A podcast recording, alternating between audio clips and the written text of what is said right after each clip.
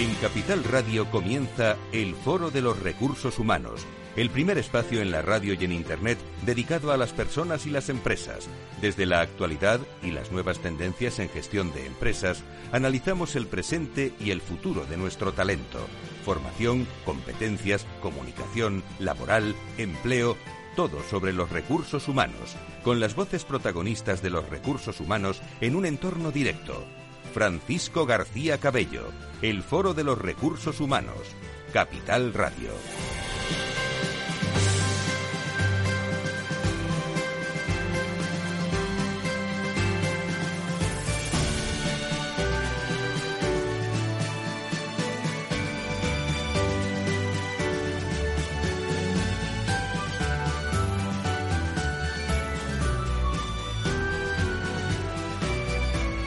¿Qué tal? ¿Cómo están? Muy buenos días, bienvenidos. Eh, eh, lo están pasando un poquito mejor hoy en este primer día de noviembre, digo descansando, Día de Todos los Santos. Gracias por estar con nosotros ahí en Capital Radio, en el mundo de las personas. Si está en directo, bienvenido. Eh, y si está escuchando los podcasts de Capital Radio a través del Foro de Recursos Humanos allá donde estén, en cualquier lugar del mundo, y hay que decirlo así, de punto de vista global, pues encantado de estar con todos ustedes. Les espera unos contenidos eh, bueno, apasionantes, en el que destaco en portada eh, un hecho eh, pasado, pero muy reciente, que es el congreso que tuvimos de Recursos Humanos y Salud con la patronal de la sanidad privada en España. estuvo el nuevo presidente de la COE en el entorno de la salud y la sanidad. Estuvo con nosotros Carlos, Carlos Rus y ahí pasaron muchos directores de recursos humanos, muchos hombres y mujeres del sector en un primer congreso cuyo eh, titular, por decirlo así, pudiera ser la escasez de talento en el sector de la salud y la sanidad. Tuvimos gran oportunidad, lo tienen todo en www.fororecursoshumanos.com, de charlar con el presidente de IDIS, con el presidente de ASPE, con el doctor Abarca, eh, que ese mismo día entregaba unos distinguidos premios en, eh, en Madrid a la, a la investigación. Ese es un hecho interesante. Y el otro, el que va a ocurrir a lo largo de esta semana, en este jueves, gran gala, quinta edición de la gala de recursos humanos, donde nos vamos a ver, pues como yo digo, en dos horas, pues más de 190 directivos de recursos humanos de grandes compañías de este país, en el que vamos a distinguir a siete y nos vamos a acordar. Verán ustedes, no les digo más nada porque entonces los que vayan a la gala y lo que los contemos luego, pues no es sorpresa, vamos a distinguir también muy mucho a todo el sector y a todo el mundo de, recursos humanos que se va a sentir representado en todas las empresas que están allí. Y hoy, enseguida, a vuelta de pausa, vamos a hablar mucho de confianza. En una, no sé qué impresión tienen ustedes, pero velocidad en el trabajo y en las nuevas tecnologías que unidos a la situación de preocupación e incertidumbre generado por la crisis del COVID han traído nuevos problemas de salud y bienestar mental en las personas. De eso habló en el Congreso también de Recursos Humanos. Y además, los nuevos modelos híbridos, donde han ganado peso el teletrabajo, han hecho que en muchos casos los profesionales hayan ampliado las jornadas de trabajo, surjan nuevos problemas que gestionar, como la desconexión digital o el llamado tecnoestrés, del que hablamos mucho en el foro de recursos humanos. Enseguida estamos con la Fundación Más Humano en este día de fiesta. Si quieres saber todo sobre los recursos humanos y las nuevas tendencias en personas en nuestras organizaciones, conecta con El Foro de los Recursos Humanos con Francisco García Cabello. Y cuando pasan unos minutos de las 12 del mediodía de este primer día de noviembre, nos vamos con la Fundación Más Humano.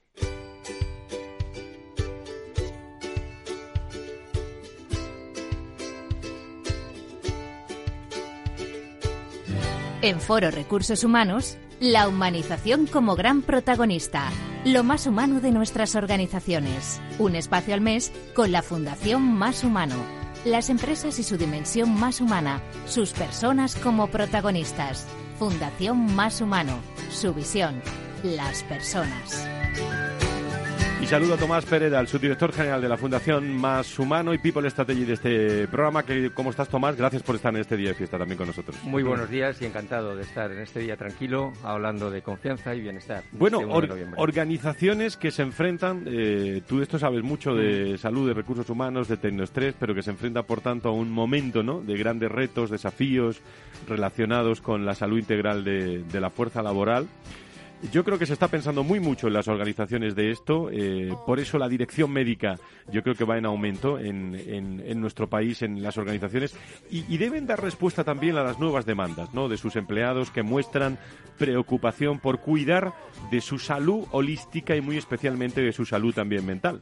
Este contexto de, de enorme incertidumbre externa también abre una gran oportunidad, una gran ventana a las empresas para reforzar la relación con, con sus diferentes públicos de interés, eh, minimizar la ansiedad en muchas ocasiones de sus profesionales, eh, incidir positivamente en su valor y bienestar. Y esto lo, lo pueden conseguir a través de modelos de gestión basados precisamente, Tomás, en la confianza, una confianza generada a través de, bueno, aquí muchas veces hay muchos trucos, de la transparencia, eh, del liderazgo humano y de una comunicación cercana y sincera de la que hemos hablado muchas veces. Así es, así es, y de esto vamos a hablar hoy.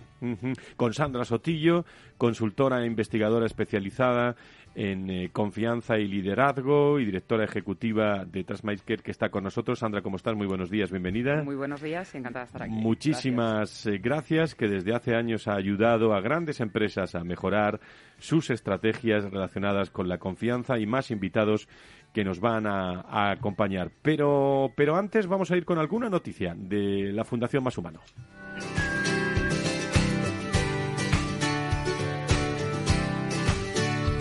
Y una noticia, no, Tomás, que tiene nombres y apellidos conocidos por todos, ¿no? Íñigo Sagardoy, ¿no? Absolutamente, es una gran noticia porque estamos encantados, eh, y además de anunciar en este programa que la Fundación Más Humano pues inaugura un nuevo presidente de la Fundación y en este caso estamos encantados de compartir nuestro proyecto con Íñigo Sagardoy de Simón como presidente de la Fundación Más Humano, como comentaba.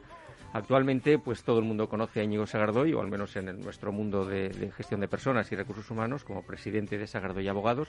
Es catedrático de Derecho del Trabajo por la Universidad Francisco de Vitoria y tiene una larga trayectoria en el ámbito del derecho laboral y ha estado muy vinculado realmente a nuestra fundación, a la Fundación Más Humano, a través de distintas iniciativas que siempre ha compartido generosamente con nosotros y con una gran, enorme calidad humana. También es importante, y aprovecho esta, esta oportunidad para dar la bienvenida a los nuevos miembros que se han incorporado también a nuestro patronato hace, hace unas semanas, como son Carlos Barrabés, presidente del Grupo Barrabés, gran emprendedor y experto en transformación digital, Laura González Molero, presidenta de APD, con una larga trayectoria como alta directiva y consejera, Manuel Pimentel, exsecretario de Estado de Empleo y ministro de Trabajo y Asuntos Sociales, a la vez que es empresario, escritor y consejero, Plácido Fajardo, profesional de una larga experiencia como alto directivo de recursos humanos y liderazgo y managing partner de Liderland, y por último, y no menos importante, Rafael Domenech, responsable de análisis económico por el BBVA y catedrático de la Universidad de Valencia. Así que un equipo, el Dream Team, con el que esperamos hacer grandes cosas. Así de entrada, eh, para prácticamente cerrar el año y comenzar, eh, no está nada mal. No está nada mal, no está nada mal. Y aún quedan más sorpresas que antes de que acabe el año pues incorporaremos a nuestro patrón. Y que las contaremos en este, en este programa. Pues esas son las noticias de la Fundación Más Humano, en el que vamos a hablar mucho de confianza.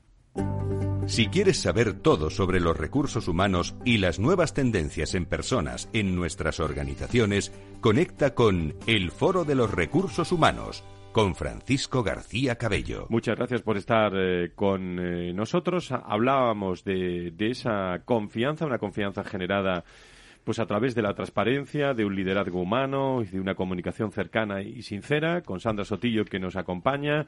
No sé qué te ha parecido esta, esta introducción o si quieres hacer algún, algún matiz, eh, Sandra. No, me parece que el tema no puede ser más acertado, ¿no? Porque hablar de confianza y bienestar pues son dos términos que, que están inexorablemente unidos. Así que, bueno, hablaremos de ello. Y creo que tenemos también a David Pérez eh, Renovales, que es director general de Vivaz Seguros de, de Salud, en línea directa aseguradora. Eh, querido David, ¿cómo está? Muy buenos días, bienvenido. ¿Qué tal? Buenos días. Eh, también encantado de estar con vosotros esta mañana. Pues muchísimas, muchísimas gracias. La confianza, quizás también, no sé cómo denominarlo, ¿cómo opináis? La pérdida de, confianza parece ser una de las grandes eh, ocupaciones ¿no? y preocupaciones ahora más que nunca de los líderes empresariales. De hecho, se ha, se ha dicho que la confianza, eh, más que el dinero, eh, es la que hace girar al mundo, ¿no? en general, y es responsable del buen funcionamiento de la economía y la sociedad, pero a pesar de, de ello, el Trust Barometer Spain 2021 realizado por Edelman desde 2018, Tomás, nos habla de un momento actual de extrema incertidumbre, ¿no? En este, en este momento. Eso parece que, que se identifica a España como el cuarto país más desconfiado de los 27 encuestados este año y solo por encima de Reino Unido, Japón y Rusia. O sea, tenemos desde ese punto de vista pues muchos deberes que, que, llevar a cabo.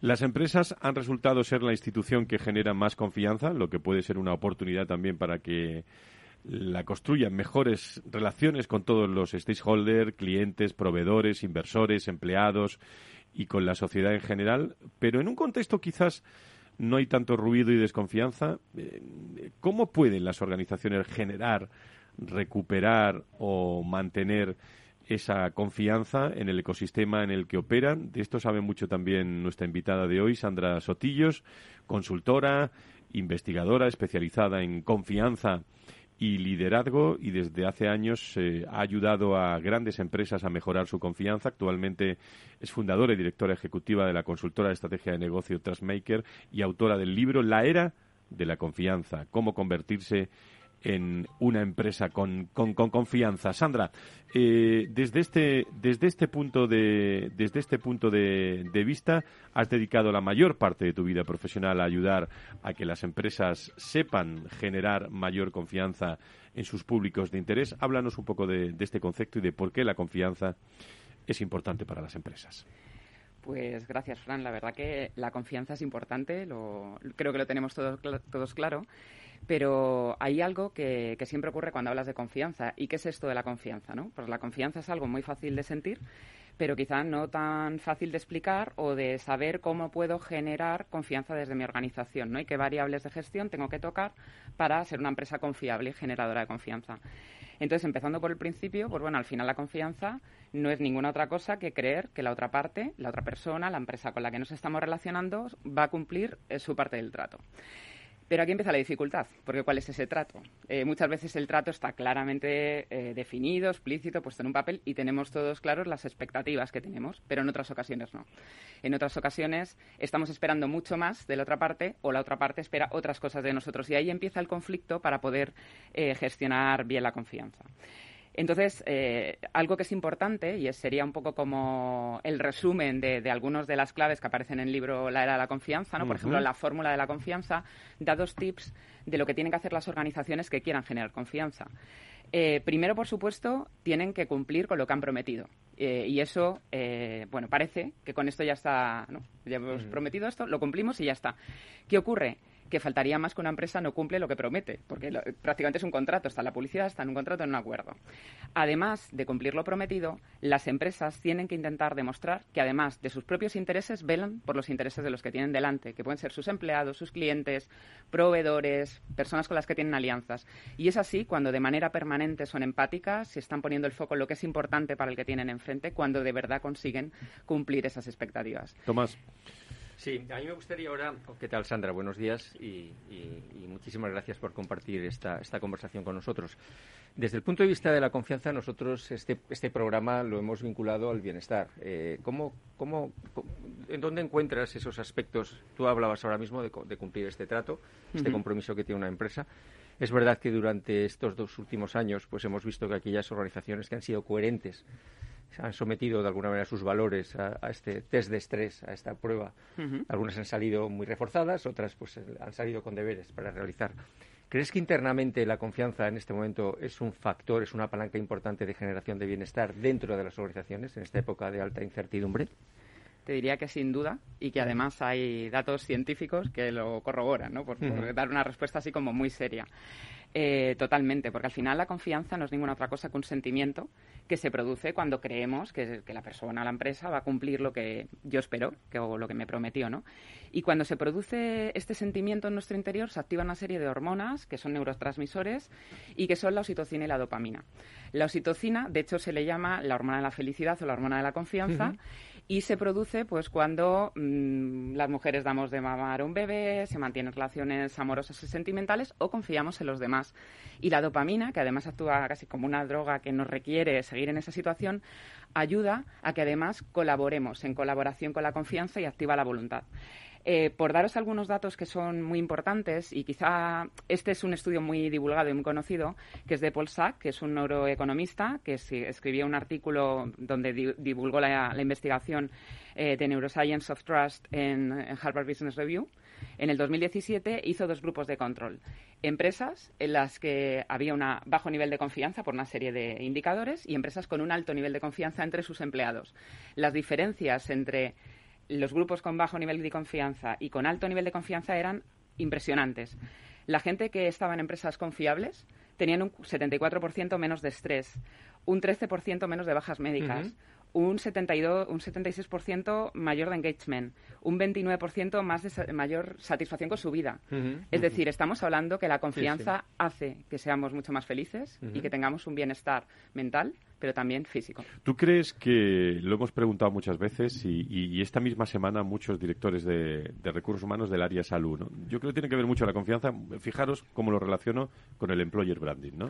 en las organizaciones. ¿Crees que esa confianza generada sobre el cliente interno eh, me estoy refiriendo a todos ustedes que nos estáis escuchando, a los empleados, ¿eh? de alguna forma repercute o tiene algún efecto en los demás públicos de, interés, porque yo digo que todo se nota en las organizaciones. Pues totalmente. Tiene una gran, una gran influencia. De hecho, si una empresa quiere ser confiable y quiere generar confianza, eh, como yo le llamo una empresa trustmaker, lo que es imprescindible que tenga una cultura interna de confianza porque si no, como tú dices, se va a notar, todo se mm. nota y cada vez más, ¿no? Sí, no se disimula. Exactamente. Entonces, hay, hay algo que ocurre en muchas organizaciones que los profesores Salomón y Flores llaman hipocresía corporativa y es de lo peor que le puede pasar a una empresa, que es cuando todos ponemos buena cara y sonreímos, pero en realidad no nos mm. fiamos nadie de nadie, ¿no? Cuando eso pasa, la empresa está muy malita y sinceramente va a repercutir en, en los resultados.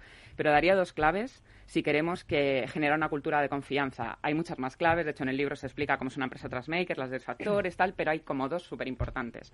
El primero es la autoconfianza en cada empleado en sí mismo, pero también en el proyecto empresarial. Y para eso es importante saber cuál es el proyecto, cuál es el propósito y ver que se tangibilizan cosas, estar todos a una. Y la segunda, más importante y mucho más infrecuente, es la autonomía tratar a los empleados como si fueran adultos responsables y no como niños pequeños a los que hay que explicarte cómo hacer y controlarlos. ¿no? Entonces, a partir de ahí, cuando se da la autoconfianza y la autonomía, las empresas pueden empezar a generar confianza interna y, por supuesto, transmitirla hacia afuera. Que así hemos trabajado durante estos dos años, con mayor autonomía. Quizás en algunos casos porque se ha concedido de una manera positiva y en otros casos forzado por las circunstancias. ¿no? El confinamiento y el trabajo en remoto no dejaban trabajar de esta manera. ¿Crees que esta, esta confianza en la que hemos, en la que hemos trabajado estos años eh, o estos dos años se va a mantener en el futuro en los nuevos modelos híbridos? ¿Cuál es un poco tu pronóstico de una manera breve? Pues de manera breve veo que, hay mucho debate sobre esto, no hay una respuesta clara. Pero la, casi la recomendación que yo daría es que el modelo híbrido ha llegado para quedarse híbrido y flexible. Y yo hago una pregunta muchas veces y la comparto con mis clientes. Si no confías en tus empleados, ¿por qué los contratas? O sea, realmente es esto, ¿no? Si no confías, no puedes tener ese equipo. Tienes que tener otro distinto y la confianza es la base no solamente del bienestar en la organización, sino del éxito de la organización. Confianza y negocio están absolutamente conectados. Además de eso, saben mucho los CEOs, ¿eh? Eh, de, la generación de confianza entre unos y, otros. Eh, te quedas con nosotros y te quedas también con tu libro. y, luego nos das algunas. Ha dicho tantas cosas, Sandra, tan interesantes y tantas recomendaciones y tantas cosas que, a lo mejor luego no conviene, conviene recordarlo. Pero también le he saludado y está con nosotros David Pérez. muchas gracias de nuevo por compartir este espacio, David, con nosotros de reflexión Hoy hablamos, como, como sabes, de, confianza y también hablamos mucho del bienestar de las personas. Eh, los viernes también en nuestro programa la Salud, pero, pero los lunes en Recursos Humanos y hoy con la Fundación Más Humanos también, donde la salud pues juega un papel importante. Pero ¿qué, qué evidencias no eh, llevaron a que bueno la compañía Línea Directa Aseguradora lanzara también eh, Vivaz Seguros de Salud? ¿Habéis detectado en los últimos años y sobre todo a raíz de la pandemia que se ha acentuado el interés de las personas por, por todos estos temas. Es evidente, pero ¿de qué forma, David? Sin duda, vamos a ver, lo apuntabas ya, ¿no? Hace un momento. A ver, nosotros, eh, hay una cosa que son simplemente por razones demográficas eh, o por razones eh, biológicas, ¿no? Hay una cosa que está clara, que es que los coches podrán ser, que es el negocio principal todavía, línea de aseguradora, podrán ser más o menos autónomos, eléctricos, ya veremos, ¿no? Pero lo que está claro es que vamos a vivir más y se trata de que vamos, de que vivamos mejor, ¿no? Y, por tanto, toda la preocupación o la, o la ocupación ¿no? por la salud de las personas es algo que, que, cada vez es mayor, es creciente y va a ser mucho mayor ¿no? en el futuro. ¿no? Eh, entonces, nosotros, la, la, principal reflexión que nos hicimos en su momento cuando, cuando decidimos lanzar el, el negocio de, seguros de salud en línea de aseguradora fue precisamente eso. oye, si hay, si hay un sector o si hay un ámbito, eh, si quieres, eh, asegurador o en general, vamos a, vamos a plantar, hablando de la sociedad, ¿no? Es todo lo que tiene que ver con la salud. La salud y aledaños, ¿no? Como digo yo, no solamente la salud, sobre la salud, sino todo lo que es acompañar a las personas para que tengan una vida saludable. Eso es una preocupación creciente de toda la ciudadanía, de todos los ciudadanos. Nos preocupa muchísimo tener siempre una seguridad social, un sistema público de salud eh, a la altura. Pero ojo, es que también en las, como hablabas de las empresas, en las empresas eh, cada vez más eh, el, ofrecer un seguro de salud a los empleados es un incentivo que cada vez se valora más. Muy, muy, Porque es que los propios empleados están buscando. Es clave. David, si te parece, como tenemos una pausa, no te vayas, quédate ahí y continuamos en unos segundos contigo. Tampoco se vayan ustedes. Seguimos en el Foro de Recursos Humanos.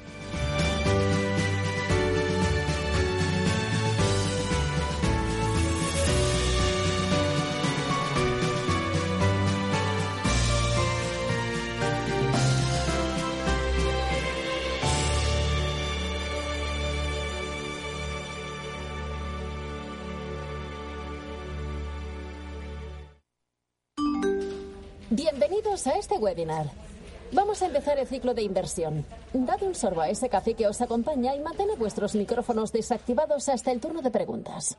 Este último año hemos aprendido a vivir de otra manera y por eso desde Renta 4 Banco volvemos del verano más activos, más conectados y más preparados que nunca. Nuevos cursos online para ahorradores e inversores de todos los niveles. Conéctate desde cualquier lugar y fórmate gratis con nosotros. Renta 4 Banco, tu banco especialista en inversión. ¿Quieres anunciar tu negocio en la radio? Entra en el clubdelaradio.com. La compra es online, pero no os vamos a negar que nos encanta que nos llaméis. El teléfono, olvídate, no te vas a acordar. Entra en el clubdelaradio.com. Tu audio y tu campaña de una forma sencilla y rápida. Contrata anuncios en radio al mejor precio. Elclubdelaradio.com. Si te gusta el pádel, en Capital Radio tenemos tu espacio. Todos los martes a las 22 horas saltamos a la pista para contarte la actualidad del World Padel Tour, los torneos amateur, las novedades de las marcas y toda la actualidad relacionada con el segundo deporte más practicado de España. Esto es Padel, los martes a las 10 de la noche en Capital Radio.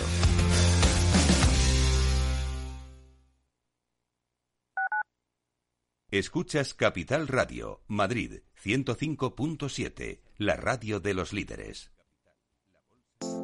Hornos San Onofre. Somos pasteleros y eso nos gusta. Utilizamos materias primas que nos hacen disfrutar y elaboramos todos nuestros productos de forma artesanal, sin sucedáneos, ni margarinas, ni grasas trans. Sabemos que las cosas buenas son importantes. Con el hashtag buscamos gente dulce. Hornos San Onofre, calle San Onofre 3, teléfono 91 532 9060 y calle Hernani 7, teléfono 91 554 3396. También nos encontrarás en el mercado de San Miguel www.pasteleriasanonofre.com.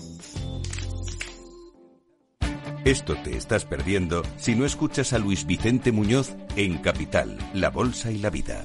Alberto Iturralde, analista independiente. las posiciones cortas lo que son es el buitre que devora el cadáver. El cadáver es anterior, ha muerto antes, y lo explico. Si un valor tiene eh, todavía un núcleo duro dentro, que obviamente sabe que esa empresa es viable, apoyar el valor hasta el punto de que las posiciones cortas le dan dinero. Él siempre tiene la posibilidad de, tanto con crédito como con acciones, manipular el valor. Una posición corta si algo hace es subir un valor. No te confundas. Capital, la bolsa y la vida con Luis Vicente Muñoz, el original.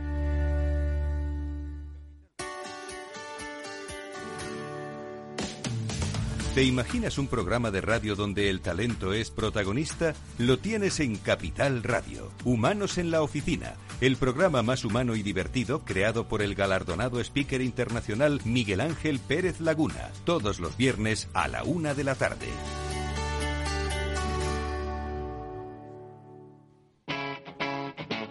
Capital Radio.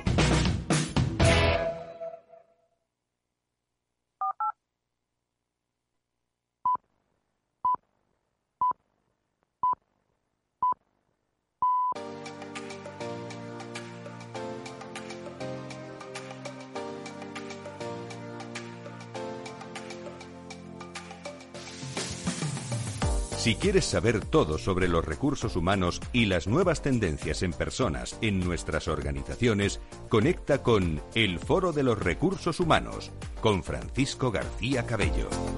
Y hoy estamos con la Fundación Más Humano, luego recordaremos también la sintonía de la Fundación Más Humano para acabar, que a mí me, me gusta tanto hablando de confianza y bienestar. En este día primero de, mayo estábamos hablando con David Pérez eh, Renovales eh, como director general de Vivaz Seguros de Salud, de línea directa aseguradora. No sé, no sé David, si te corté algo en, tu reflexión última o querías decir algo más antes de que Tomás te preguntara. No, me, me preguntabas por la pandemia. La pandemia, desde luego, la, pandemia ha incrementado esa conciencia y esa eh, demanda de, un poco de protección, ¿no? Y que, que en la población en general, pero sobre todo en, también en los empleados y en las empresas, crece, crece desde luego la demanda o la percepción o la, o la apreciación ¿no? de las ventajas de contar con un seguro de salud, desde luego. La preocupación por la salud ha, crecido, desde luego. Hola David, buenos días. Y soy Tomás Pereda. Encantado de saludarte de nuevo y bienvenido a, a nuestro programa. A mí me gustaría eh, que toquemos un punto. Está claro que yo creo que habéis conectado con el lanzamiento de este, de este producto porque en este momento hay evidencias de que gran parte de las organizaciones están, están preocupadas y ocupadas en la salud de, la gente. Eh, está claro que ah, se ha incorporado al, al, debate la, la, salud mental. Antes eh, teníamos, estábamos como más centrados en la salud física. Y, dentro de esta, de, esta, de esta preocupación, ¿tú crees que empresas como la vuestra, en donde eh, tanto interna como externamente os estáis ocupando de la salud, son, es un factor, es una palanca de generación de confianza con la gente de vuestra organización? Absolutamente, Tomás. Mira, de hecho, te cuento algo que tiene, yo creo que es, que es también además muy innovador. nosotros somos una compañía de seguros y en concreto ofrecemos seguros de salud. Bueno, pues eh, cuando nos acercamos a las empresas con nuestro seguro de salud, eh, quien, eh, quien es nuestra primera puerta de entrada o nuestro mejor embajador es nuestra propia área de gestión de personas o de recursos humanos. ¿Por qué? Porque estamos hablando de que o generas una simbiosis, una colaboración entre lo que son los responsables de recursos humanos de las empresas, por supuesto la compañía de seguros, y todo lo que puedan ser prescriptores de, la, de confianza, ni más ni menos, oye, mira, que es que, lo que al final lo que ofrecemos es confianza. O sea, es que lo, estamos repitiendo mm, eh, también con Sandra, ¿no? Al final es, es, es, es, es generar confianza. Y, y, lo primero, la primera responsabilidad en, en, en mi un responsable de recursos humanos de la empresa es ofrecer esa confianza a su plantilla, ¿no? a sus empleados. Y nosotros, por tanto, lo que queremos es decir, oye, mira, nosotros eh, somos un seguro de salud en el cual puedes confiar y que a su vez transmite confianza a los empleados. ¿Confianza para qué? Confianza, por supuesto, en el seguro de salud, pero no solamente eso, es confianza de que tu empresa está protegiéndote, está cuidando, te está eh, ofreciéndote también eh, eh, una protección, pues eso, para los problemas que puedes tener de salud, salud mental, por ejemplo, Que, por cierto han incrementado, se están incrementando muchísimo los problemas de salud mental. Sí, sí, claramente. Eh, eh, y por tanto tenemos que dar también cobertura y tenemos que, tener iniciativas en este, en este frente, por supuesto. a mí me parece, perdón Tomás, que te he cortado. No, no, que no tengo ninguna duda de que en línea directa compartís esa preocupación y saludamos a Mar Garre eh, como responsable del área de personas. Un abrazo muy fuerte. Que compartimos, que sabemos que comparte esta, esta preocupación. Y que siempre está ahí cuando la llamamos para hablar de personas y de, y de recursos humanos. No, decía que, y, me lo decía un presidente de un gran grupo esta última semana en, eh, en, torno a esa referencia del Congreso de Salud y Recursos Humanos que hemos organizado con la, con la patronal, que la misión es curar, sí, pero estos 19 meses de, de COVID nos han dado muchas pistas, David, de, de los hábitos de vida saludables, ¿no? Eh, que yo creo que es lo que hay que concienciar realmente y si me parece eh, interesante tocar un tema es lo intangible, ¿no? A la hora de, ofrecer todo este tipo de, acciones. De hecho, eh, eh, una de las la palanca que más nos diferencia al seguro de salud Viva es precisamente nuestra apuesta y nuestra promoción de los hábitos de vida saludables. Mirad, el, el, COVID, entre otras cosas, ha tenido mucho más impacto en las personas que tenían alguna, eh, como digamos, alguna dolencia o alguna mm, eh, problema de salud previo, ¿no? Eh, eh, y por tanto nosotros lo que pensamos es que la mejor forma de gestionar la salud es prevenir, fomentar y promover hábitos de vida saludable. Esto no es nuevo, no, lo hemos inventado nosotros. Hay muchísimas empresas que llevan trabajando desde sus áreas de recursos humanos en programas de empresas saludables o empleados saludables precisamente para fomentar los hábitos de, vida saludable, que al final es un win-win, es un win-win para los propios empleados, es un win-win para la empresa porque reduce el absentismo, mejora, lo, antes comentaba Sandra, la oxitocina, la confianza, mejora por tanto también eh, el compromiso hacia la empresa, eh, eh, mejora el rendimiento. Es, un win-win tanto para el empleado como para la empresa y para las sociedades en su conjunto. Nosotros, por tanto, somos el primer seguro de salud en España, hay otros seguros en el mundo, que nosotros, eh, por ejemplo, premiamos por los hábitos de vida saludable. En aquellas empresas con las que trabajamos, con las cuales ofrecemos el seguro de salud a sus empleados, trabajamos con los áreas de recursos humanos los programas de vida saludable. Tenemos una aplicación que se llama Vivaz Actividad, donde puedes seguir los, la actividad, los pasos, el sueño, la alimentación ayudamos, todavía no podemos controlar lo que la gente come, pero, pero llegará. Eh, y, donde, y donde damos recompensas a los empleados, recompensas además en dinero, por, por, sus hábitos de vida saludable. Vamos, que, se nota en la prima, ¿no? Que se nota en la prima, ¿no? No solamente en la prima, sino el propio empleado lo nota, porque le damos premios al empleado por su vida saludable, ¿no? Premios económicos, además. Con lo cual, es decir, esto sí que es un compromiso, y esto es un compromiso activo y de verdad eh, eh, eh inmaterial y tangible, con la promoción de hábitos de vida saludable. ¿no? Pensamos en el camino. Fijaos, si la seguridad social incluso, en lugar de gastarse tanto dinero en la cura, eh, se promoviese mucho más, ya os digo, igual que están haciendo las empresas privadas, ¿no? en los hábitos de vida saludable de la ciudadanía, eh, tendríamos una, una longevidad eh, más saludable, ¿no? Porque sería no tan dependiente del médico, sino eh, que la gente viviese más y mejor. Pues David Pérez Renovales, director general de Viva Seguros de Salud, línea directa aseguradora. Mm, es un placer hablar con, contigo y saludamos a todos los hombres y mujeres de, tu compañía, que estoy seguro eh, pues viven un bienestar es, estupendo en estos, en estos momentos por vuestro crecimiento. Muchísimas gracias por estar con nosotros.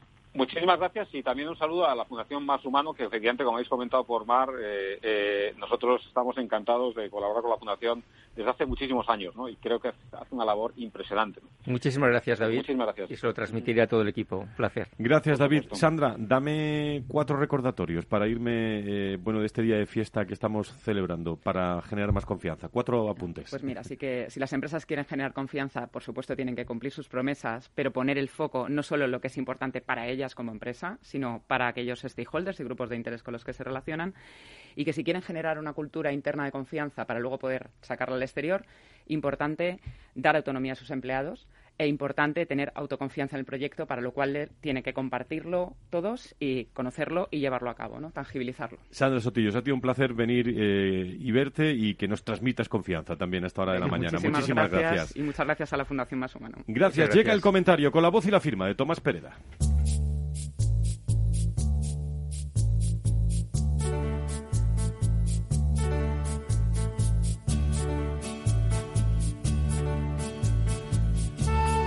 Según el reciente estudio Un nuevo despertar para Europa, llevado a cabo por Accenture, la Unión Europea se encuentra a la cola en sectores claves como el de la tecnología, software y plataformas, cruciales para la economía digital, e identificando el aprendizaje y la recualificación como uno de los desafíos más importantes para no perder el tren del progreso.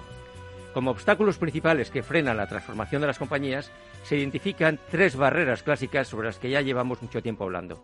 La primera se vuelve a referir a la enorme dificultad para encontrar, atraer y contratar el talento adecuado, especialmente digital o tecnológico. En segundo lugar, la lentitud y la falta de agilidad en la toma de decisiones. Y en tercer lugar, la falta de habilidades o competencias digitales y tecnológicas entre los profesionales.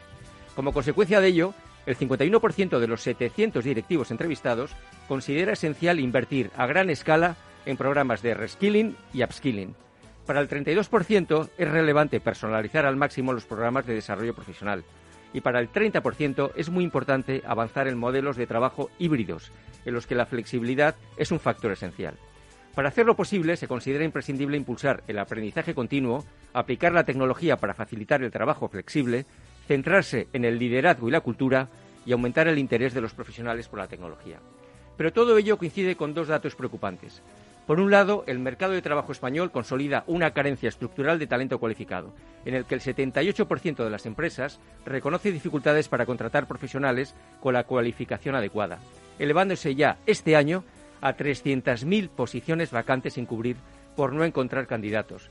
Paradójicamente, en el segundo país de la Unión Europea con mayor desempleo y con un 38% de paro juvenil. Y por otro, y según el Instituto Nacional de Estadística, el tejido industrial español redujo en 2020 un 15% su inversión en digitalización, con 600 millones de euros menos que en 2019, correspondiendo una parte importante de esta reducción, 416 millones, a las grandes empresas. ¿Seguiremos con el que inventen ellos de un amuno?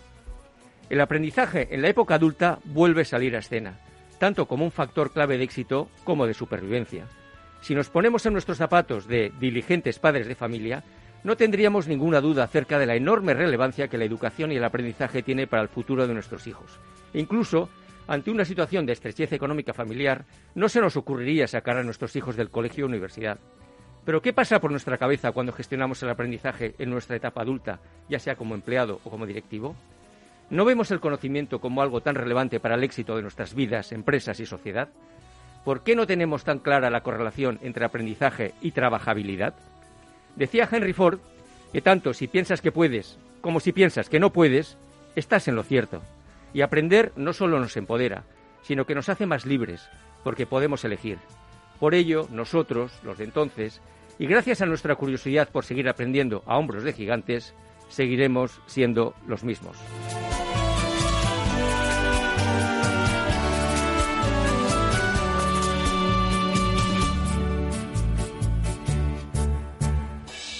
Y los comentarios de Tomás eh, Pereda, que por eso luego los podcasts también pues eh, se ponen a lo largo de la semana, que eh, yo siempre necesito escucharlo una segunda vez, porque, porque tienen una profundidad también muy, muy interesante, fruto, lógicamente, también de todo lo que ha vivido nuestro, nuestro querido Tomás en, a lo largo y ancho de, todo el mundo de los recursos eh, humanos, los de entonces y los de hoy. ahora.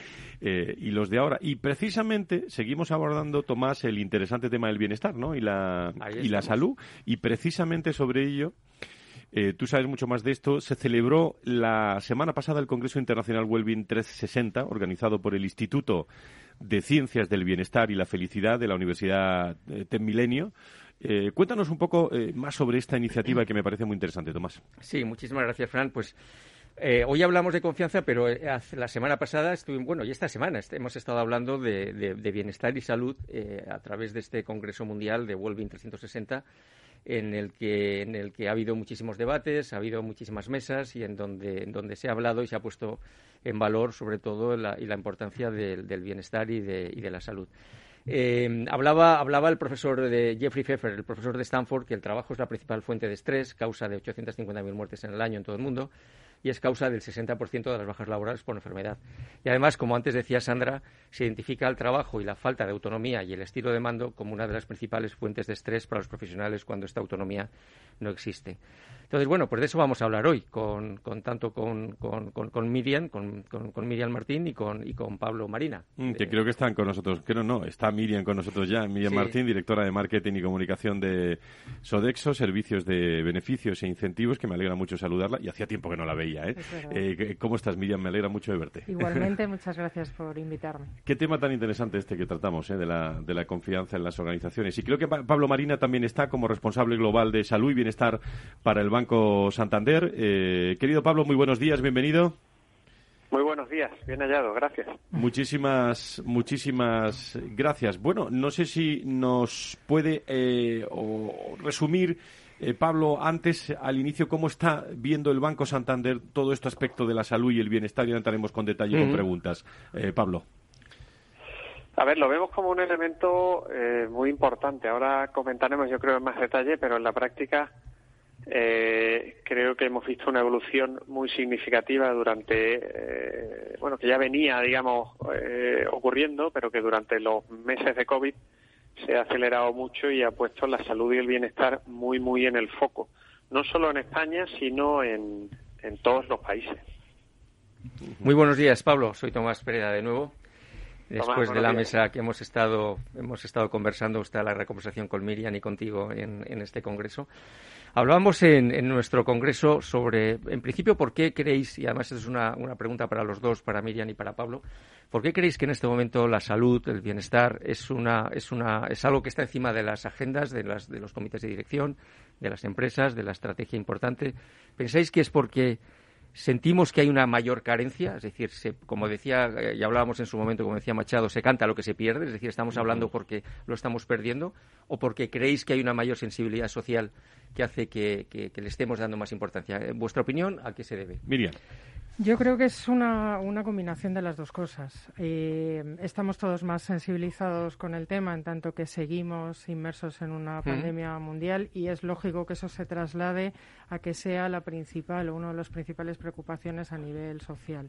Nada es como lo conocíamos, todo eh, ha cambiado mucho nuestra y, y en concreto nuestra rutina laboral ha cambiado radicalmente. Eh, hemos vivido confinamientos, distancia social, restricciones de movilidad y uno de los elementos claves sin duda ha sido el teletrabajo para muchas eh, empresas que ha implicado pues eh, seguir pu- eh, seguir eh, manteniendo la productividad pero a la vez ha implicado dispersión de los equipos, aislamiento y en muchas ocasiones ha implicado invertir más horas en, el trabajo de lo que hacíamos Sí. antes. Y eso ha derivado, lo decía antes Fran, en, en algunas ocasiones en que se incremente el estrés. Nosotros en Sodexo acabamos de hacer un estudio sobre los principales retos de las empresas españolas después del COVID y, y el cuidado de la conciliación y el bienestar eh, se muestra en tres de cada cuatro empresas. Es una de las principales áreas de foco en las que se van a trabajar, con lo cual eh, ocuparse y preocuparse de Ajá. este tema eh, es sin duda un factor clave a- a- en el corto, en el medio y en el largo. Pablo, eh, independientemente de lo que quieras decir, pero ¿por qué razones creéis que hoy es más importante respecto al pasado todos estos temas? Por todo lo que ha pasado, evidentemente, pero ¿hay algo más? Yo creo que sí, yo creo que eh, ya venía fraguándose un cambio que yo creo que traen pues las generaciones más recientes que se incorporan al mercado laboral. Estas generaciones dan mucha más importancia a estos aspectos sobre lo que han sido tradicionalmente los elementos fundamentales de su relación con, su empleador. Históricamente eh, se ha pensado de manera casi exclusiva en salario y en una serie de beneficios más o menos básicos. Creo que a día de hoy vemos que las nuevas generaciones le dan mucha más importancia a su tiempo libre, a su salud, a su eh, bienestar personal, a su comodidad y confianza con la empresa en la que trabajan. Desde ese punto de vista, yo creo que todos eh, hemos visto ese movimiento y eso indudablemente le da mucha más importancia a establecer este elemento dentro de lo que es la relación entre empleado y empleador, ¿no? Creo que además ahí las empresas se han dado cuenta de que eh, no tiene sentido tratar de parcelar la salud. Al final yo no debo, no creo que tenga sentido que miremos a la salud de mi empleado cuando mi empleado está en la oficina, porque si tiene un problema en su entorno personal, ese problema Claro. se traslada a la oficina, lo queramos o no. Claro. Desde ese punto de vista creo que las empresas se han dado cuenta de la importancia de tener un enfoque holístico. Y, y como tal, eh, yo creo que un poco con estos dos elementos en paralelo, creo que a día de hoy estamos viendo el movimiento de la salud y el bienestar como un elemento accesorio y, y- y en algunos casos, digamos, eh, poco relevante a un elemento estratégico que cada vez va a ser más relevante en la gestión de las personas, en la atracción del talento, Claro. en el compromiso, en los resultados, etcétera. Sí, sí. Es verdad que, que- que si hablamos, si, si expresamos la palabra salud, todo el mundo puede pensar, claro, venimos de una pandemia, de una situación sanitaria complicada, pero a mí me gustaría que nos centráramos más en el contexto empresarial. Eh, se habla muchas veces de que la buena o mala salud es, es consecuencia muchas veces de, la cultura, del estilo de liderazgo. Hablábamos antes de la falta de autonomía, de la falta de control de tu propio trabajo, etcétera, etcétera. Eh, ¿Consideráis que hay una correlación muy directa entre la buena o mala salud en función de, de estos aspectos que estamos comentando? ¿De tener un buen jefe o un mal jefe afecta de una manera muy relevante? Eh, por ejemplo, Miriam, y luego vamos contigo, Pablo. Yo lo, lo, lo mencionaba eh, tangencialmente también, Sandra. Creo que tiene, no cabe duda que, que tiene un efecto determinante. Eh, al final, todo esto nos ha cambiado las prioridades, ya no laborales, sino personales. De manera que las empresas no podemos obviar trabajar sobre, sobre estos factores. Hay, es, es, es, un, es un eh, trabajo difícil y con muchas facetas, difícil porque toca eh, muchos elementos, la conciliación, la flexibilidad, la prevención, la salud eh, física y, mental. Y esto nos fuerza a, adaptar multitud de cosas dentro de las organizaciones pero al final trabajar en la salud y el bienestar de las plantillas es trabajar en el principal activo que tenemos y por tanto en la propia salud de la empresa. Y en el liderazgo, muchas veces, ¿no? Pablo, ¿tú qué piensas? A ver, eh, creo que sin el liderazgo resultará imposible hacer el camino que queremos hacer con salud y, con bienestar. Al final, eh, una parte muy muy importante de, este, de esta evolución es, corresponde a un cambio cultural. Y como sabemos, los cambios culturales son los más difíciles de hacer y tienen que tener un componente eh, de liderazgo muy, muy importante. Desde ese punto de vista, eh, el poder contar con el adecuado liderazgo y el compromiso de ese liderazgo con conseguir ese cambio cultural resultará fundamental para poder llevar esto adelante en cualquier empresa y en general en, la industria. Por cierto, Pablo, y si hablamos de sostenibilidad medioambiental, eh, ¿crees que se está dejando esto precisamente, la sostenibilidad humana, en un segundo término? Si miramos a los últimos 15 años, un poco ese proceso que ha hecho la sostenibilidad medioambiental, eh, pues yo siempre comento que en origen yo he sido consultor mucho tiempo y, realmente eh, los temas de sostenibilidad medioambiental eran la última página en los reports, ¿vale? Era la mm. excusa que se ponía al final del report para que te dejaran hacer todo lo que querías hacer antes. Creo que durante ese tiempo, ¿no? en los últimos 10-15 años, la sostenibilidad medioambiental ha tenido una evolución muy, muy positiva y a día de hoy es difícil pensar que una compañía o una organización importante no se plantee aspectos de sostenibilidad medioambiental como parte estratégica de su funcionamiento y de sus proyectos básicos. Esa evolución es la misma que, a mí me gustaría que consiguiéramos hacer con la sostenibilidad humana y con la sostenibilidad, con los temas de salud y bienestar. Y desde luego ese es el, el objetivo, conseguir establecer salud y bienestar de la misma manera que a día de hoy está establecida la sostenibilidad medioambiental en las organizaciones como un elemento estratégico básico que se tiene en cuenta para cualquier proyecto clave y para cualquier funcionamiento, digamos, estratégico de la organización. Mm. Y antes de terminar, pues, queremos volver a llamar a la confianza, porque estamos dedicando el programa de hoy a bienestar y confianza. ¿Creéis que eh, la confianza, que yo creo que es uno de los grandes protagonistas de este año 2021, es un factor, es una palanca de generación de bienestar dentro de vuestras organizaciones en concreto, en tanto en Sodexo como en el Banco de Santander?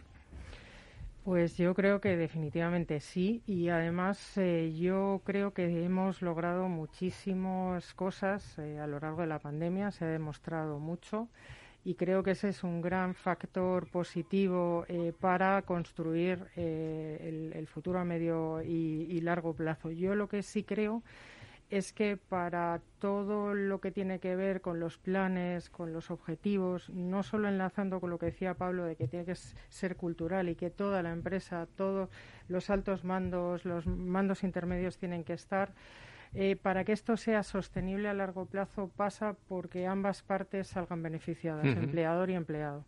absolutamente. Pablo. Pablo. Completamente de acuerdo con, con Miriam en esto. Em, realmente además ahora mismo creo que estamos en un momento en el cual nos estamos jugando esa confianza. En la práctica, el COVID ha abierto una ventana de oportunidad para poder llegar a nuestros empleados de una manera, de una manera mucho más profunda de la que teníamos anteriormente, en temas en los que además históricamente no se han podido tratar, como temas de salud mental y emocional. Y desde ese punto de vista, los empleados y en general la, la, población está mirándonos, está mirando a las empresas, es decir, oye, esta confianza que hemos depositado en vosotros, esta ventana de oportunidad, este punto en el que te estoy permitiendo llegar a temas a los que históricamente no te había permitido, ¿cómo lo vas a utilizar? ¿Realmente serás capaz de, eh, de, conseguir, ¿no? De, entregarnos un poco eso que estamos que te estamos dejando que hagas? Yo creo que ahí eh, nos encontramos en un momento muy importante en el que en el que vamos a tener que tener un desempeño en línea con las expectativas que hemos creado en ese área. Qué tema tan interesante. Estamos tocando al final del programa y, qué tema tan interesante con lo que sabéis todos los que estáis en esta mesa y muchos de nuestros oyentes, el saberlo contar bien en las organizaciones, la, la, Mm. la comunicación, la comunicación interna de esa confianza y de ese bienestar que pasa desde el liderazgo, desde el CEO hasta el mando intermedio, pasando por todo el equipo. Pero me parece que eh, aquí lo hemos hablado en este programa, Tomás, en alguna Sí. vez de, de- pero hablando de confianza y de bienestar, ¿qué papel juega, no Miriam, la, com- la, la- la comunicación en este caso, no? Pues yo creo que es eh, un momento especial en el que la escucha activa tiene que estar eh, totalmente abierta porque para que tomemos decisiones correctas pasa por escuchar lo que los empleados necesitan. Y, y yo quería enlazar con lo que antes decía Sandra de hacer lo que se dice. Estamos diciendo que, que esto es un elemento estratégico. Lo clave es que seamos capaces Mm. de que realmente lo sea, de poner al empleado en el foco Sí. y de hacer sostenidamente eh, una, una política a largo plazo. Sí. Estaba recordando la famosa canción More Than a Feeling, más que un sentimiento. Exacto. La confianza al final es un sentimiento, ¿no? Bueno, pues Pablo, mm, Pablo Marina, responsable global de salud y bienestar del Banco Santander, muchísimas gracias por estar con nosotros en este lunes de, fiesta y habrá un abrazo muy fuerte a todos lo- los hombres y mujeres del Banco de, de Santander. Gracias por estar con nosotros, Pablo. Muchísimas gracias.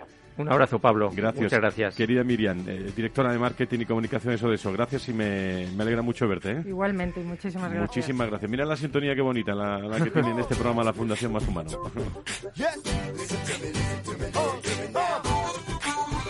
Querido Tomás, que todavía te queda tiempo ¿eh? para hacer deporte, que yo sé que te gusta mucho en, Sí, este, sí, sí, sí. en este día de fiesta y nos vemos próximamente. ¿Cuántas cosas hay? ¿Qué recta final de año, no? Eh, Yo creo que va a ser un, un final de año apasionante, fascinante, sobre todo para el mundo de las personas, en donde tenemos muchas cosas por ver. Gracias por estar con nosotros. A la Fundación. Más Humano. El jueves eh, tenemos la gala de recursos humanos, que nos veremos muchos allí. Y lo contaremos el próximo lunes 8 en un programa especial. A todos ustedes que pasen buena entrada de este primer día de noviembre y que disfruten mucha salud. Muchas gracias. Muy buenos días.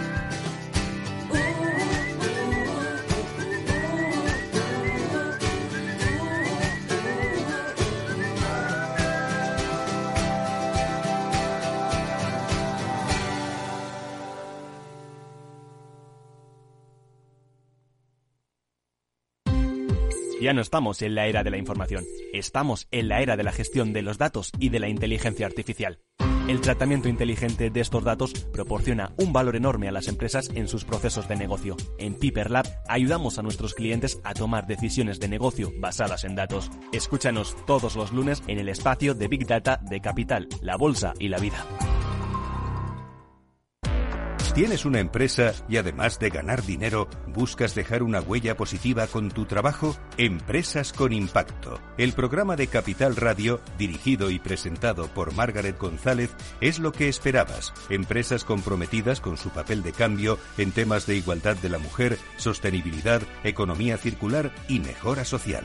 Empresas con Impacto, el programa de las empresas que buscan ganar dinero mientras mejoran el mundo, con Margaret González los jueves de 3 a 4 de la tarde. ¿Te sumas al cambio? Capital Radio Madrid, 105.7. Disfruta de la mejor cocina gallega en Montes de Galicia. Todo un clásico moderno en el barrio de Salamanca. Disfruta de la variada dieta atlántica, de las mejores carnes y pescados tratados con respeto y transparencia y regados con una de las mejores bodegas de la zona. En grupo, en familia o en pareja, Montes de Galicia te ofrece el espacio perfecto en cada ocasión. Los robots escuchamos Capital Radio. Es la radio más innovadora. Oímos a Saragot, con Luis Vicente Muñoz. Ahí le has dado. Esto es Capital Radio. Di que nos escuchas. En el restaurante Gaztelubides somos rigurosos con la selección del producto para crear recetas imaginativas que acompañamos de una bodega generosa y brillante y de nuestra magnífica terraza durante todo el año. Restaurante Gaztelubide, carretera de La Coruña, kilómetro 12200, La Florida. Teléfono 91 372 8544. Una recomendación del programa gastronómico Mesa y Descanso. Esto te estás perdiendo si no escuchas a Rocío Arbiza en Mercado Abierto. Xavier Puig, profesor de finanzas en la Universidad Pompeu Fabra. Está este mala educación preguntar eh, cosas de dinero Yo recuerdo en países anglosajones que a veces es lo primero que te preguntan, ¿no? ¿Cuánto cobras? y para nosotros nos parece impúdico. Mercado Abierto con Rocío Arbiza.